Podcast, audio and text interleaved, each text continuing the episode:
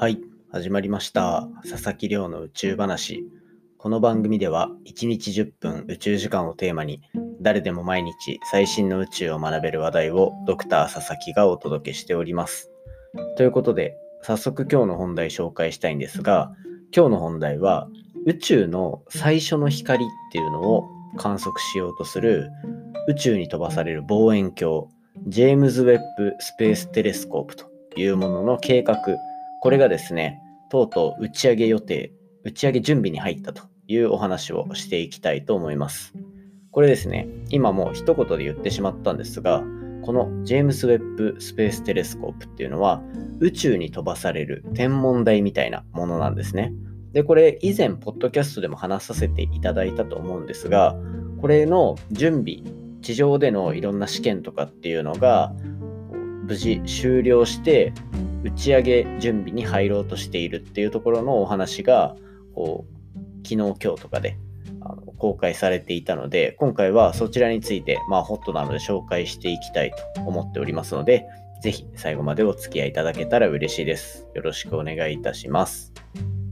ということで毎日恒例の近況報告を先にさせていただきたいと思うんですね本題よりも前に。でえっ、とまあこの放送から見たら2日前からですかね、一昨日から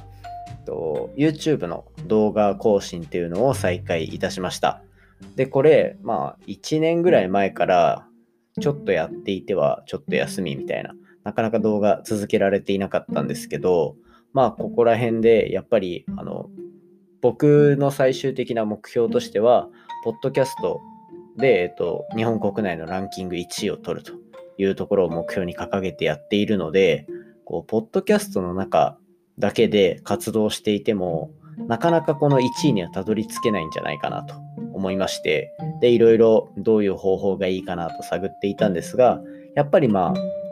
音声でいろいろ聞いていただきたいっていう気持ちはありつつも、入り口としては動画とかがあった方が分かりやすいのかなと思って、今回また YouTube を再開させるという手はずになりました。なので、こう、ぜひ、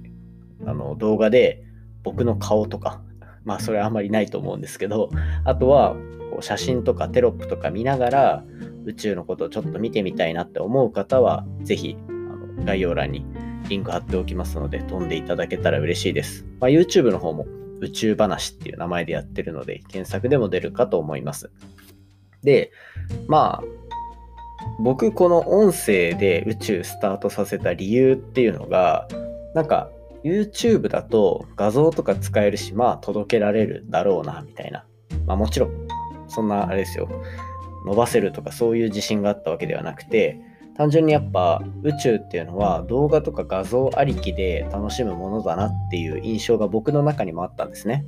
でただそれだとあんまり面白くないなっていうのがざっくりとした僕の こう天の弱精神がありましてそうしたらその情報を1個書いたものつまり見た目の宇宙の情報っていうのを一切排除した状態でじゃあ宇宙楽しんでもらえる音声配信っていけるのかなっていう気持ちからスタートしたのがこのポッドキャストだったりするんですね。でまあそんな感じで続けてきたポッドキャストも結局は入り口の間口を広げてより今後宇宙に興味を持ってほしいというところを目標に掲げてきたのでじゃあ YouTube は再開してこうよりいろんな人に宇宙を知ってもらう窓口を作ろうというような感じで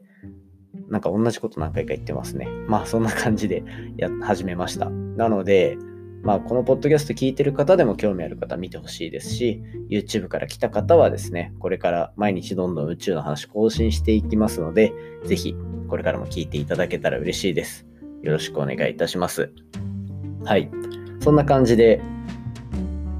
こう、新しい配信活動もまた動かし始めましたっていうところで、今回の本題入っていきたいと思います。今日の本題は、ようやく打ち上げのめどが立ってきた宇宙に飛ばされる天文台ジェームス・ウェッブ宇宙望遠鏡というものを紹介していきたいと思います。で冒頭にも話したんですがこの宇宙望遠鏡については一度ポッドキャストの中でも紹介してるかなと思うんですね。で、えっと、とにかく見た目がかっこいいのでこれはもうなんかさっき散々音声で伝えたいとか偉そうなことを言いましたが、ぜひ画像検索をしてほしいと。ジェームズ・ウェッブ宇宙望遠鏡ですね。もう見た目がかっこよすぎるんですよ。簡単に言うと、もう本当に天文台、あの望遠鏡が、巨大な望遠鏡があって、その土台があってみたいなのが、そのまま宇宙空間に飛ばされるようなイメージなんですね。しかも宇宙船っぽい感じがすごくて、で、これがようやく打ち上げられる手はずが整ってきたという感じですね。当初はこれ本当なのかなって思うんですけど、2007年に予定されていたらしいんですよ、打ち上げが。ただまあこう開発の難しさとか、あとはなんかいろんなところで工数がいろいろ伸びてしまって、この時期になってきてしまったと。で、しかもこれ僕が3年前に NASA に行っていた時の話なんですけど、その NASA に行ったちょうどそのタイミングに僕のいた研究所の中でこのジェームス・ウェッブ宇宙望遠鏡っていうのを組み立てていたんですね。でなのでクリーンルームっていう、まあ、その望遠鏡を組み立てるすごい綺麗な部屋があるんですけどそこに実際に3年前にあったんですよ。でなので僕はその3年前の時点で組み立て終わっていたりとかいたにもかかわらずやっぱりまあコロナの影響とかもさらにプラスして3年後の今ようやく打ち上げのための準備が整ったという状況になってるわけなんですね。なのでこうどれだけゆっくり準備するんだと。でこれ天文の中でもかなり時間がかかっている衛星ではあってこう昔から知っている人からするとなんかようやく打ち上がったのかみたいな打ち上がるのかみたいなそんな感じの感想を持っていたりするそうです。まあ僕自身はまだあの宇宙に関わり始めてから歴が浅いので、もうこの望遠鏡の方が先輩みたいなもんですね。で、この望遠鏡が、じゃあ、どんなことをしようとしているのかっていうところのお話なんですが、簡単にものすごくざっくり言うと、宇宙の、宇宙ができて一番最初の光、またはそれに近いものを見つけたいと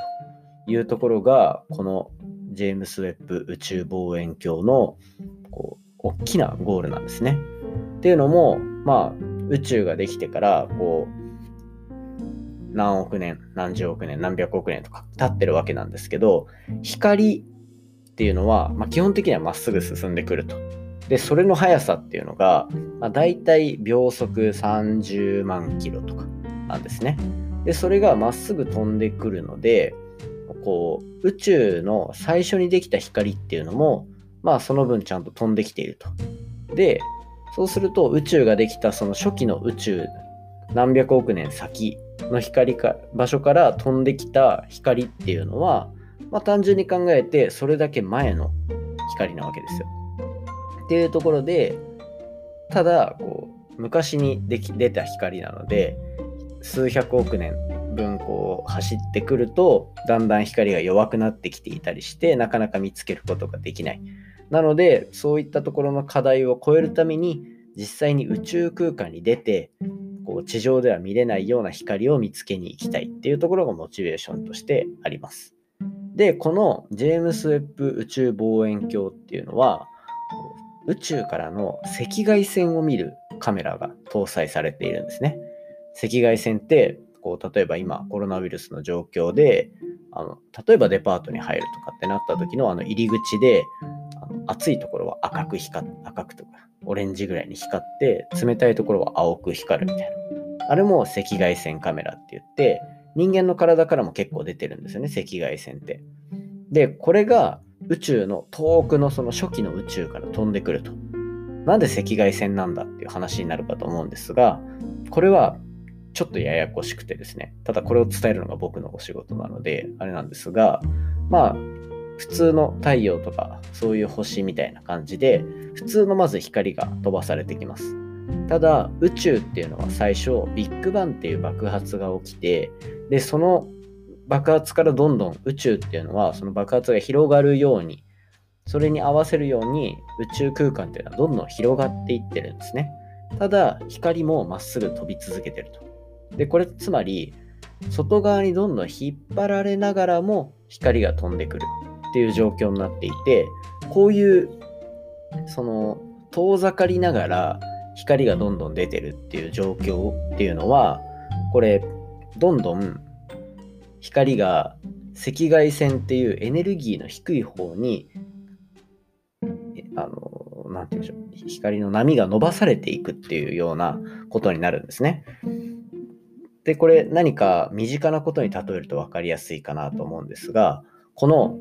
光っていうのは波なので波の性質が変化する。動きながら波が変化するっていうのは救急車とか消防車とかそういったところでそれ実感できるかなと思うんですよ。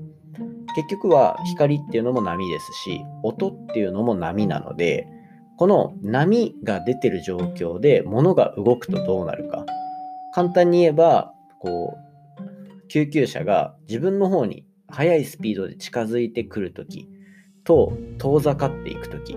どっちの方が音が低くなっているか。っていうとこれは遠ざかる時の方が低くなってるんですね。高い音で近づいてきて低い音で遠ざかっていくと。でこれが宇宙空間でも同じことが起きていて宇宙がどんどん宇宙の果てが遠ざかっていくに合わせてその初期の光っていうのは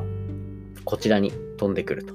つまり外側に動きながらこちら側に光を飛ばしてるのでどんどん光っていうのがこの低い音になっていくようなイメージ。でこれが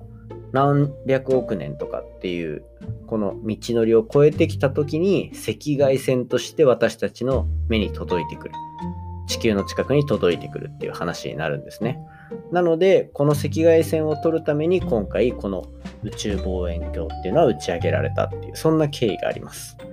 ここの光の話ちょっと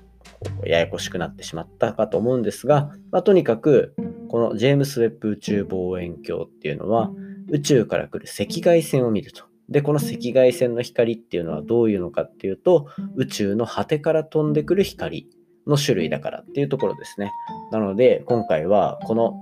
ジェームス・ウェッブ宇宙望遠鏡、まずググっていただいて写真でかっこよさを実感し、さらに宇宙の果てを見ようとしてる壮大な計画がこう進行しているというところを実感していただければ嬉しいなと思っております。